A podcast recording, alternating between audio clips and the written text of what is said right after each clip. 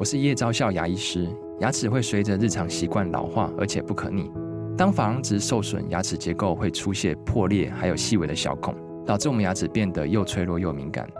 这边我真心推荐贝欧尼修复牙膏，内含 BioHAP 成分，搭配正确的刷牙习惯，经科学实证，可在两周有效让牙齿再矿化，修复受损珐琅质的细微小孔。相关资讯及购买通路，请参考资讯栏连结。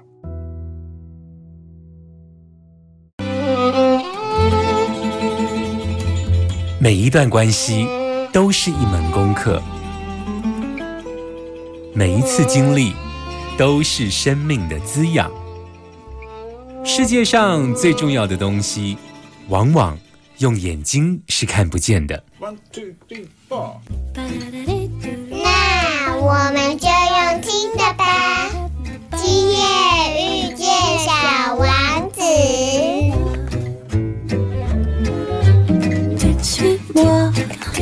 Là où je sais sourd, suis-moi. Et si je suis pas, suis-moi, là où je suis beau.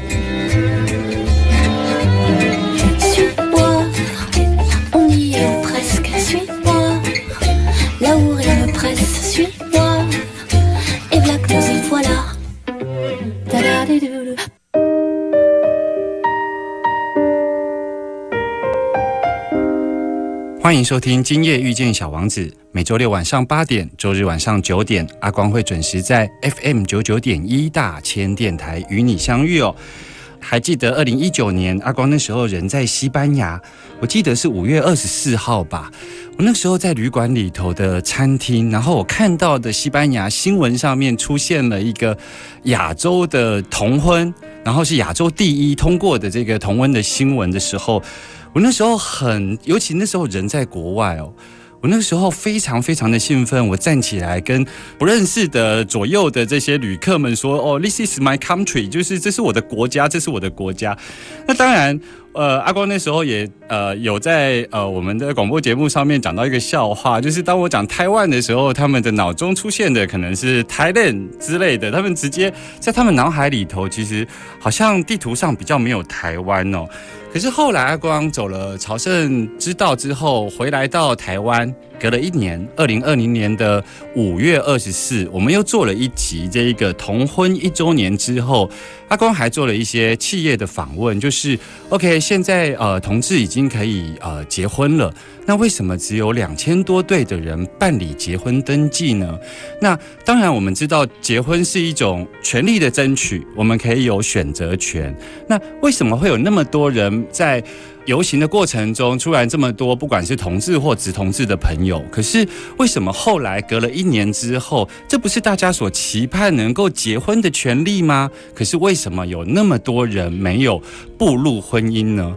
当时阿光做了同婚一周年的特辑的时候啊，我有访问了一些企业，还有一些朋友。其实所谓的结婚，不只是一个单纯，好像是一个象征的意义，不是两个人的事情，它所牵扯到的是。包含您所上班的职场是不是允许你有同志婚姻的相关的权利义务哦？所以我们看到很多这一种外商企业，看起来对于呃，包括你有没有婚假啦，还有包括你是不是可以去度蜜月啊等等的这些的放行哦，在那一集的节目中，呃，阿光记得好像像那时候是举例了保德信吧。保德信就做得非常好，就是，呃，我那个朋友呢，早上呢默默跟他的伴侣去登记，结果呢，透过脸书，他下午呢就是休假上班的时候呢，他们公司上上下下呢就为他们准备了一个结婚蛋糕哦，所以我想同婚的议题呢，其实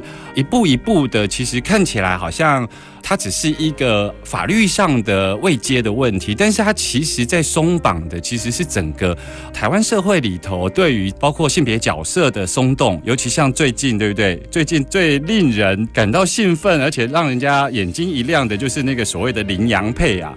那羚羊配，呃，两个大男生毫不保留的表达彼此的友谊，然后表达彼此的喜欢，然后甚至成为一个伙伴。我觉得像这一种都是整个同志运动真正希望能够松动的。它其实不是一个好像在法律位阶上面的争取哦。那为什么阿光今天要讲这么多呢？其实。今天呢，阿光的疗愈大来宾要邀请一个非常特别哦，就是陈子良，他出了一本书叫《两个爸爸》。其实阿光当时在呃脸书上看到这一本书的时候，我有点惊讶，因为特别邀请他来，主要是因为我觉得他呢会进一步的带领我们对于这一个所谓的多元成家可以有进一步的想象，因为如果我们对于我们的未来敢想象，它才有实践的可能。慢点，慢点，慢点，让灵魂跟上我们的脚步。欢迎疗愈大来宾。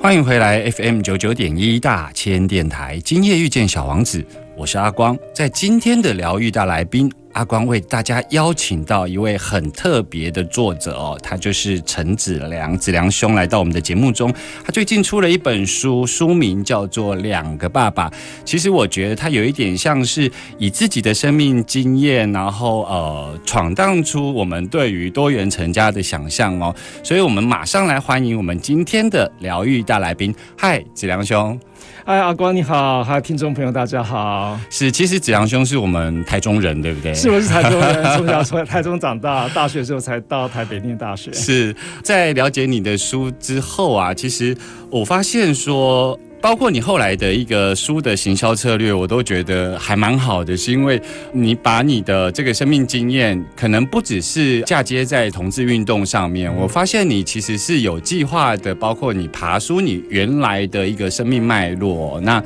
我觉得爬出那个生命脉络，其实是帮助不管是呃同志朋友，或者是对同志友善的朋友，他其实是能够更能理解你是怎么一步一步的到今天成为呃两个爸爸哈。这个书的作者可以先跟听众朋友聊一下，就是我看你书里头其实是有先讲到你小时候其实有比较不好的家庭经验，是不是？是，其实我当初想写书的一个很大目的是要分享故事。我觉得我们一般人对同志的想法都是很多刻板印象，是。但是每一个同志都有很丰富的生命，而且每个人的生命都是有很多很多的故事。嗯，那我觉得分享故事有很有很有很大的力量在。是。那我已经做了很多年的故事分享，所以就想把这些故事写下来。所以从我从小开始写的时候，我就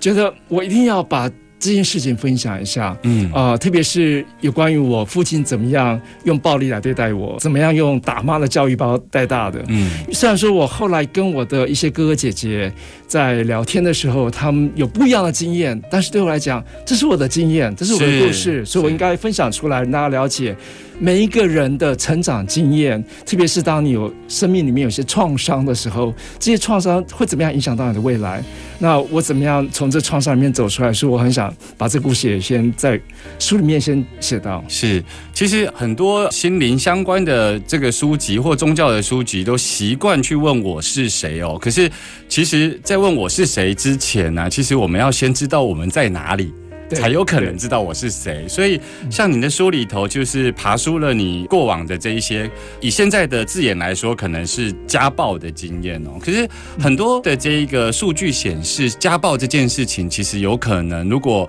当事人没有觉察，他其实有可能是复制的。那你是如何从陶家的经验里头觉察到，不要让这些经验影响了你未来的生命呢？当我在写书，其实每次我在分享故事的时候，都像一个疗愈过程。嗯，因为在分享故事的时候，你必须把你自自己的生命故事做一个重整，然后赋予它新的意义。嗯，所以对来讲，故事分享力量就在这里。除了可以帮助别人，可以帮助自己。嗯那是我在写自己有关于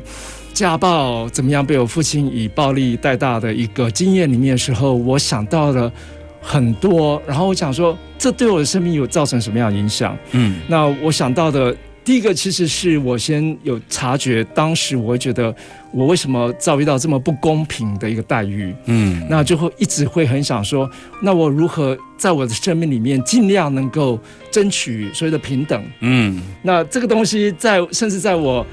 察觉自己是同志之前就已经有这样的一个想法。是，然后另外一个，我觉得带给我一个很大的动力是让我想要争取自己的独立。因为其实我是家里最小的，我是、我有六个哥哥，两个姐姐是老幺。哇，那老幺，你知道大家刻板印象说老幺一定被宠坏，对不对？是那因为我有这样的经验的时候，我就很想，我不能让大家觉得我是一个宠坏的老幺，我要独立起来嗯嗯啊、所以这两个造成我以后生命很大的动力。那人家也会想说，很多时候是一些经验会影响到你对人生的看法。我觉得那是小时候就种下种子，嗯让我将来对我处理我生命态度一个很大的一个影响。嗯所以我等于是把一个危机化化成转机，在我不知觉的时候，好像就是生命的一些一些韧性，想要这样做的时候，就这样子开始了。嗯然后我觉得我们可以再谈说如何会复制我们的一些创伤经验，那会讲到将来怎么样去。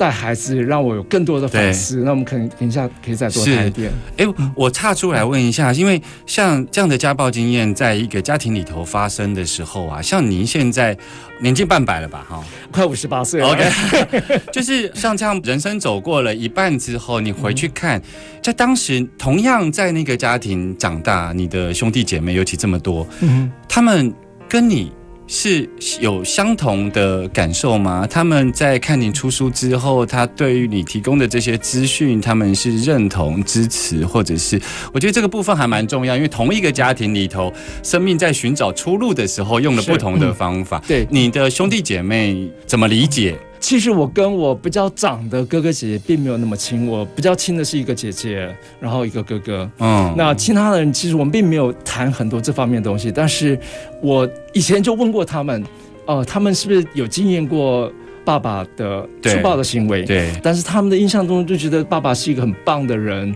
没有这样的经验。但是我觉得很重要的是，每个人对一些经验的一些看法诠释会不一样，或是会合理化一些东西。是那这是他们的想法，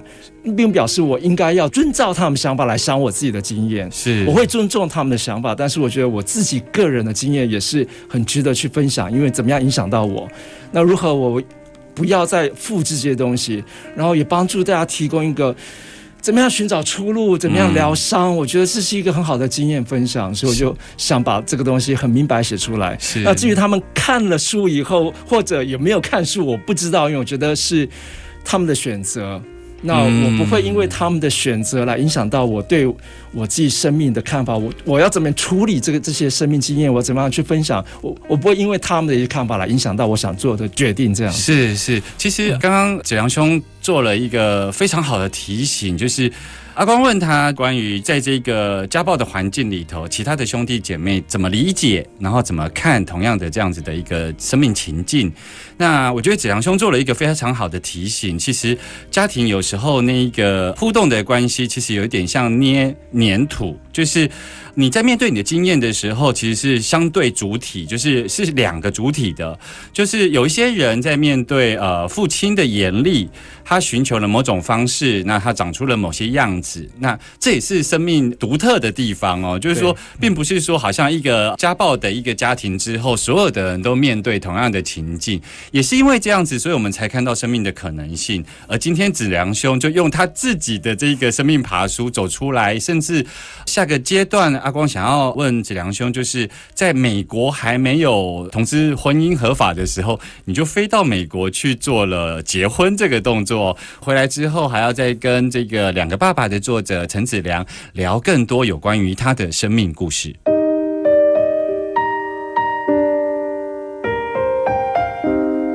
欢迎继续回来 FM 九九点一大千电台，今夜遇见小王子。我是阿光，在今天的疗愈大来宾，阿光为大家介绍《两个爸爸》的作者陈子良，子良兄来到我们的节目中哦。子良，我要继续呃问你，就是说，后来你其实呃用自己的力量，你想逃离那个环境，所以你逃家了。在你年轻的时候，你很早的时候就去了美国。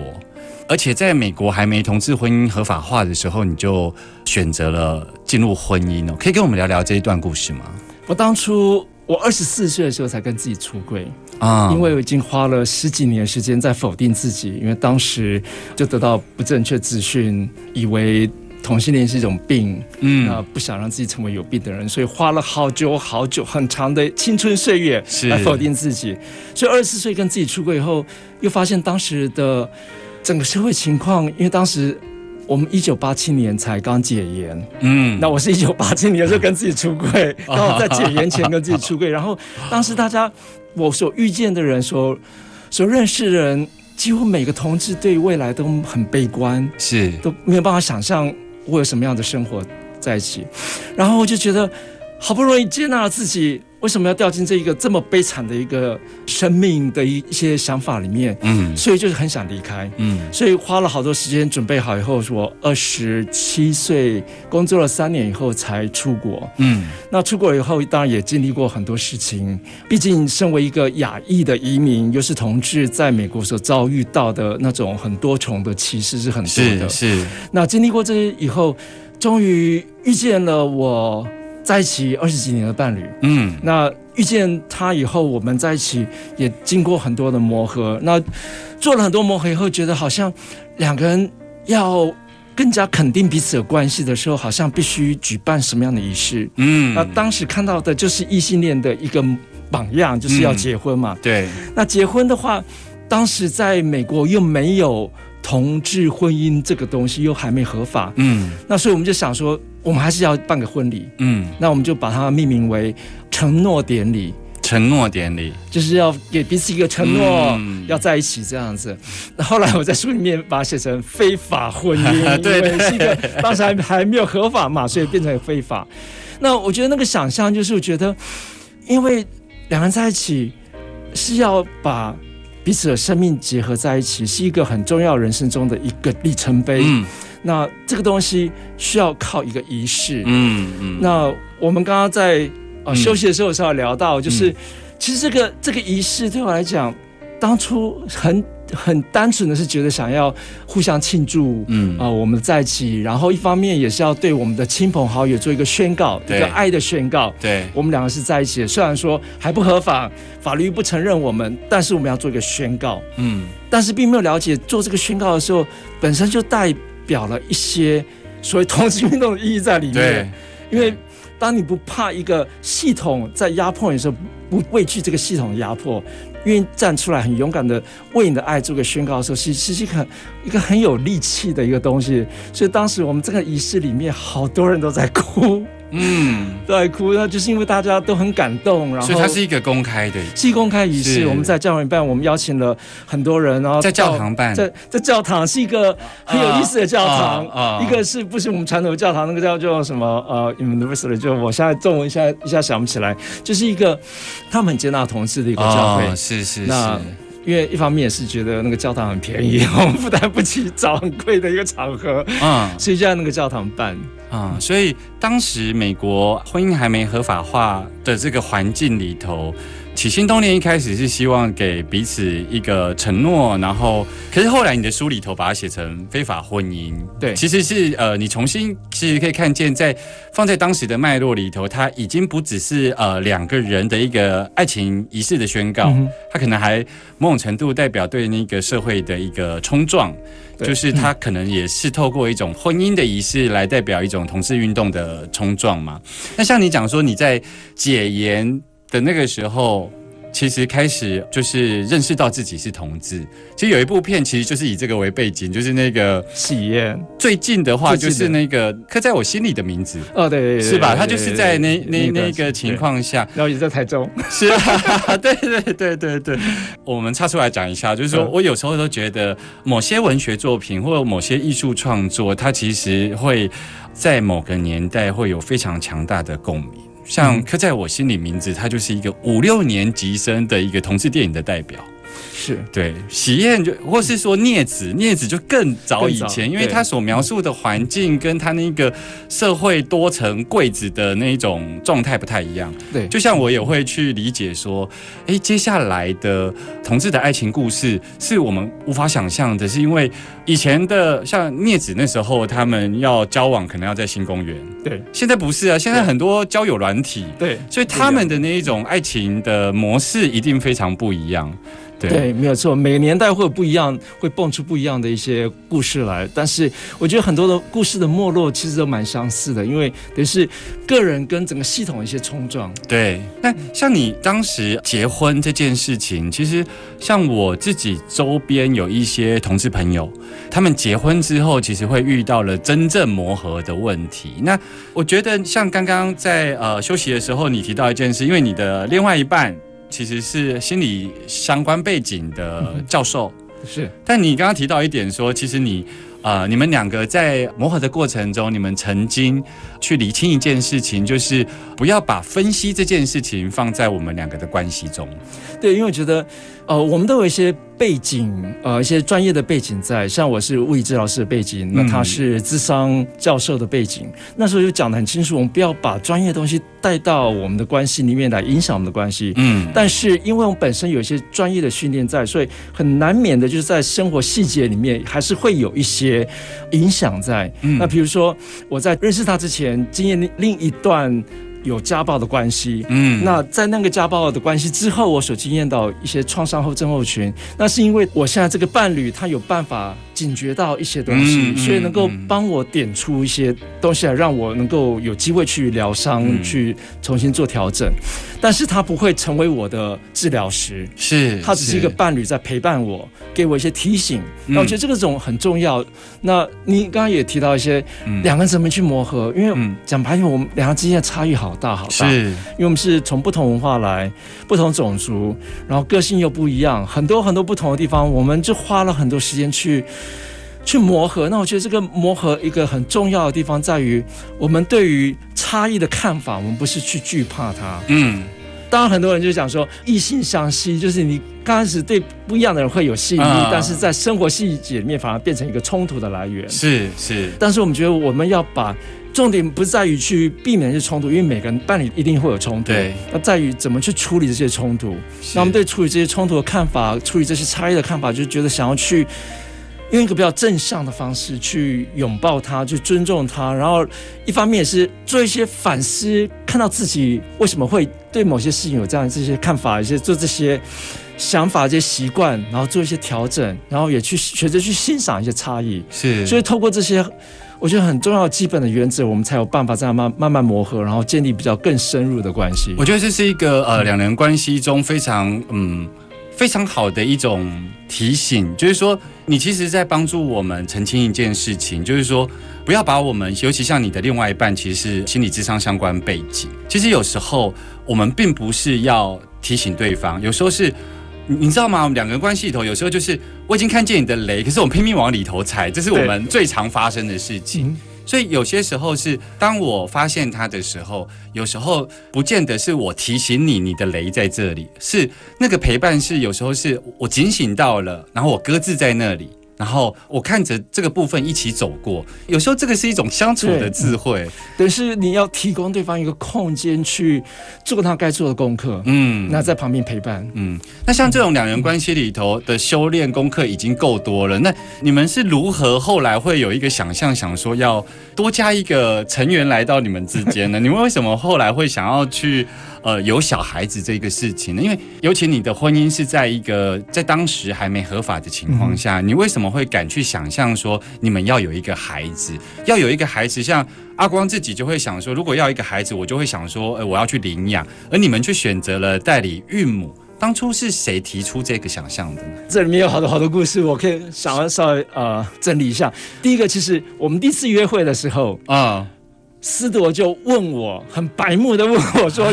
将来要不要有孩子？” 第一次约会，我就想说这个怎么有问这种问题？那因为是我当初跟自己出柜以后，当初没有看到一些榜样说同志以后会有孩子，嗯所以当初跟自己出柜成为同志以后，就想说哦，不可能有孩子了，是就是没有孩子一辈子这样子。所以当斯铎问我这个问题的时候，我反而会去让我想说，哎，其实我并不排斥这个想法，嗯但是我我觉得我还没有准备好。嗯哼，那所以我花了好多好多时间去准备自己，因为对我来讲，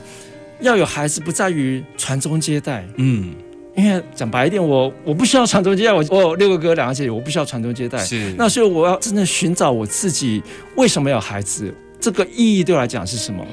我当初想到的是很单纯想说，其实我要把我的经验传承到下一代。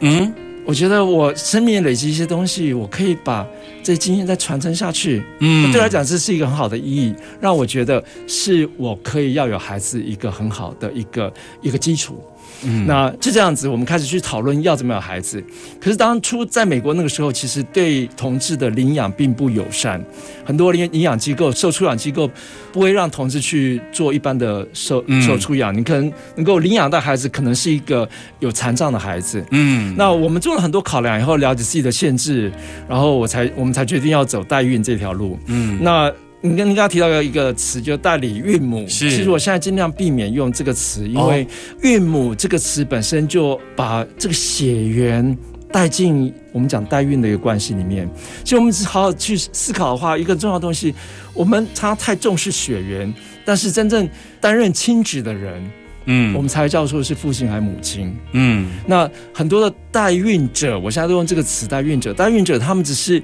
执行一项任务，来帮忙这些无法生育的伴侣，给他们一个孩子。嗯那他们并不会担任一个母亲的责任，一个母亲的职责在，所以他们不会觉得是孩子的母亲，所以他只是觉得是做一件事情，做一件善事来帮忙这些伴侣。所以，即便现在一个异性恋的不孕者，当他在整个社会的观念里头认为这是一个代孕者的时候，就比较不会出现现在有些呃坊间里头的讨论，会说那谁是他的生母？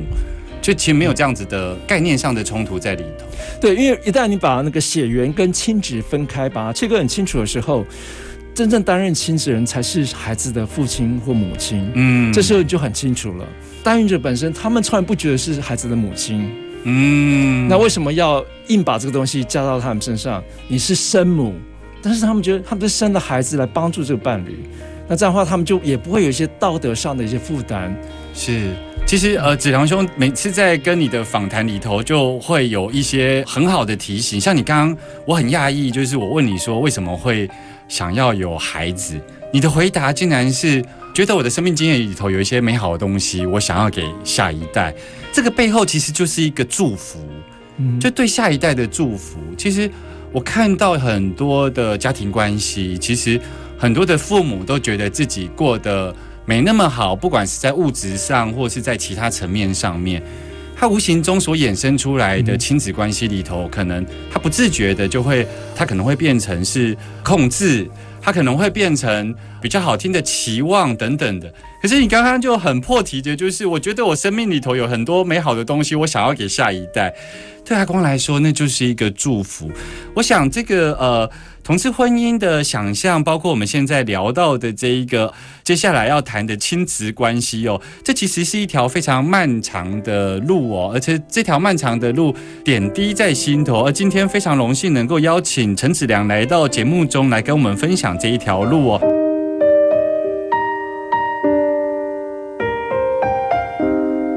你现在所收听的是 FM 九九点一大千电台，今夜遇见小王子，我是阿光。在今天的疗愈大来宾，阿光为大家邀请到了《两个爸爸》这一本书的作者陈子良哦。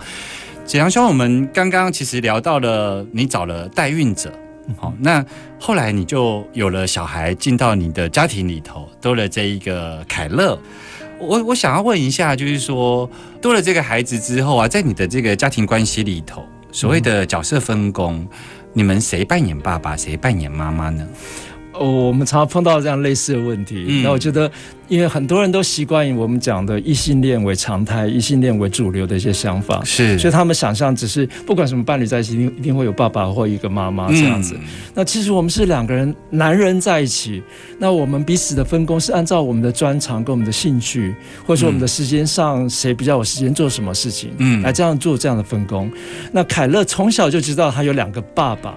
嗯那，人家问他说：“你妈在哪里？”他说：“我没有妈妈，我有两个爸爸。”他说他从小凯乐就知道他的生命故事，所以就已经很习惯他是有两个爸爸的这样一个环境。那我记得还曾经有一个记者访问凯乐的时候，问他说：“那你？”没有妈妈，你的感觉是怎么样？他说：“我怎么知道我感觉应该怎么样？因为从来没有没有过妈妈，那我如何做比较？啊所以都是我们大人自己的一些既有的一些想法来做一些猜测啊，一些判断那样子。所以在他的生命经验里头，他不是先感觉到缺少，他是先直接就感觉跟经验到我。有了两个爸爸这件事情是，不过这个比较像是站在你的，因为是你们两个结婚之后有了这个孩子嘛，可是势必他现在成为一个独立的生命，他还是要面对这一个社会。那当然，呃，有些社会环境其实是比较不友善的。那像他后来在校园里头，他势必会遇到，比方说啊、母节日啊，或母亲节啊，他怎么面对这样的环境？就我们当初就知道凯乐以后会碰碰到这样的事情，因为当时同志家庭在社会很少，非常少。我们去的很多环境，常常我们是第一个同志家庭，这些人所碰到的，不管是诊所啊、托儿所啊、幼儿园或是学校，都是这个样子。嗯所以我们已经很习惯，我们会了解会出现这样的状况，所以我们就有这样的知觉，然后我们觉得有几件事情很重要。第一个是我们要让孩子有这样的一些能力去处理，因为我们不可能一辈子保护孩子。嗯所以孩子必须有这些知识跟能力，碰到东西的时候要怎么去处理它。嗯所以我们从小就教育孩子，从绘本啊，从呃言教，也从身教各方面来教育孩子，让他对于多元文化这个东西了解的很深刻、很透彻，因为他本身就活在一个多元家庭里面。嗯那另外一个我们在做的是，我们要在我们周遭的环境为孩子创造比较安全的环境。所以，我比如说去上托儿所、幼儿园或学校，我们都会去事先做拜访。访问，让老师们知道我们是这样的家庭，然后让老师们能够学习，然后配合。像碰到母亲节这种东西，嗯老师就马上问我们说：“母亲节快到了，我们该怎么处理？”啊，是是所以，因为我们已经是，先出柜了，先让老师知道我们是这样的家庭，所以老师就会警觉到，哦，我们要要稍微做一点改变，做一些处理，所以他就变成母亲节，就是变成让孩子做一份礼物给他在生命里面最有意义的人。嗯那当时是因为思朵的母亲跟我们住在一起，所以他就变成做一份母亲节的礼物给思朵的母亲这样子。施朵是你的另外一半，对，斯铎是我另外一半。啊那那父亲节的时候，凯乐就会做两份父亲节的礼物，所以就是用这种方式，你要为孩子创造一些环境，要很主动的去跟人家讲，这是我们的家庭，所以等于是里外都要顾到，嗯这样的话孩子就比较能够去处理。那讲到。凯乐孩子比较小的时候，像凯乐在幼儿园的时候，就三四岁的时候，有一次他的同班同学问他说：“哎，你妈妈在哪里？”他会说：“我有两个爸爸。”然后那个那个小孩子听到的时候，他的感觉说：“你有两个爸爸，我才一个哎，好棒哦！你有两个爸爸。”所以一般孩子很单纯的，他们没有这些我们大人有这些歧视偏见在，是很多歧视偏见都是学来的。是，所以，当我们能够从小就教育孩子，让孩子了解到一些多元家庭，孩子可能来自不同的家庭，单亲、双亲，呃，同志家庭、隔代教养，或是移工、移民这些家庭，不同的家庭都是多元家庭的一种。嗯所以，我们就是为了铺造这样友善环境的时候，我们就让老师们有机会去教育其他孩子了解。嗯那这样的话，以后的处理就会比较容易一点。是哦，我我我自己非常惊讶，因为其实老实说，从二十几年前最早像同志咨询热线，那其实很多很多的同志运动其实是从冲撞开始的。那我非常。惊讶也非常开心呢、就是说，你刚刚在讲凯乐自己在面对那个校园环境的时候，其实你是让它真实的发生，只是这个真实的发生，你也理解到你不可能保护他一辈子。对那所以包括你去跟他的校园里头的，包括老师啊这部分的沟通，其实这个都是在做一个生命教育的一个交流。哎，就是它的主体不是只有凯乐，也不是只有子良，嗯可能还包括他的老师跟你所有周遭身边所遇到的人哦。对，那我我也是比较好奇，就是说，人家都会讲说，其实我是有了孩子之后才开始学会当一个父亲，然后尤其你像。很多异性恋刻板，就是说他在性别分工里头，他其实会有对于女性角色的刻板印象，那可能代表着细心啊，或者他必须要做一些劳务工作啊，男生就主外要去工作等等的。像你们这样子的，以自己真实的个人特质跟爱去陪伴孩子，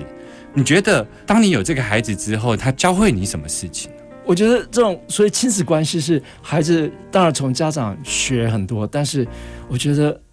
你要真正当一个好的家长，你会从孩子身上学到好多东西。嗯，那对我来讲，我觉得凯乐从小到大每一个生命阶段，我都在学不同的东西。嗯哼，像比较小的时候，孩子活得很自在啊，很快乐。那对我来讲是很大的提醒，我怎么样去活在当下。嗯，去看到我周遭的一些东西，然后去。去真的去享受它，去在当下去享受。那当孩子慢慢长大的时候，我就发现我在学习怎么去放手，因为孩子要去争取他他的独立，我不能把我一些固定的想法去继续加到他的身上去。其他东西要学的，如何不去重复的制造一些我以前长大的时候的一些一些模式。对。那这个东西也很重要，是我很大的一个学习。那到更大的时候，当凯乐经历过一些东西的时候，我开始另外学到的是怎么样去放掉很多很多的一些期待，嗯，去思考什么叫做无条件的爱，嗯，因为当我们对孩子有很多期待的时候，其实是在有条件的。对，我们觉得孩子应该应该要做这些东西，因为我期待会做得很好，但是他讲可能如果不小心就变成孩子的一种负担，嗯。你就没有给孩子很自由空间去发展，对。特别让孩子到青少年的时候，他们需要这种自我的空间、自由的空间，去好好去发展他们的自己。那时候，我真的开始学放手，更深一层的放手。嗯，那是无条件的。我对孩子的期待会减少到很基本的，你只要过得快乐、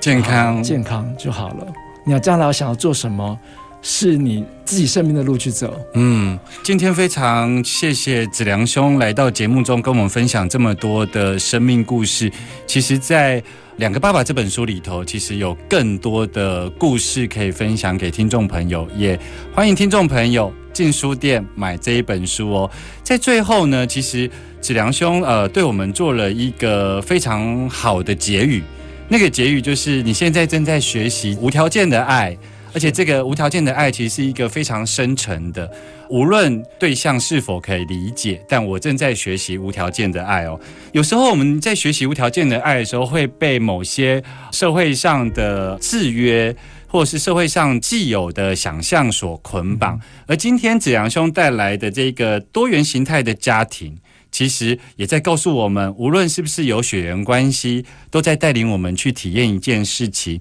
那就是关于爱，尤其是无条件的爱。今天谢谢子良兄来到节目中。小王子说：“当你遇见无可取代的人，请用尽一辈子的时间与力气去爱。”我们下周见喽，拜拜，拜拜。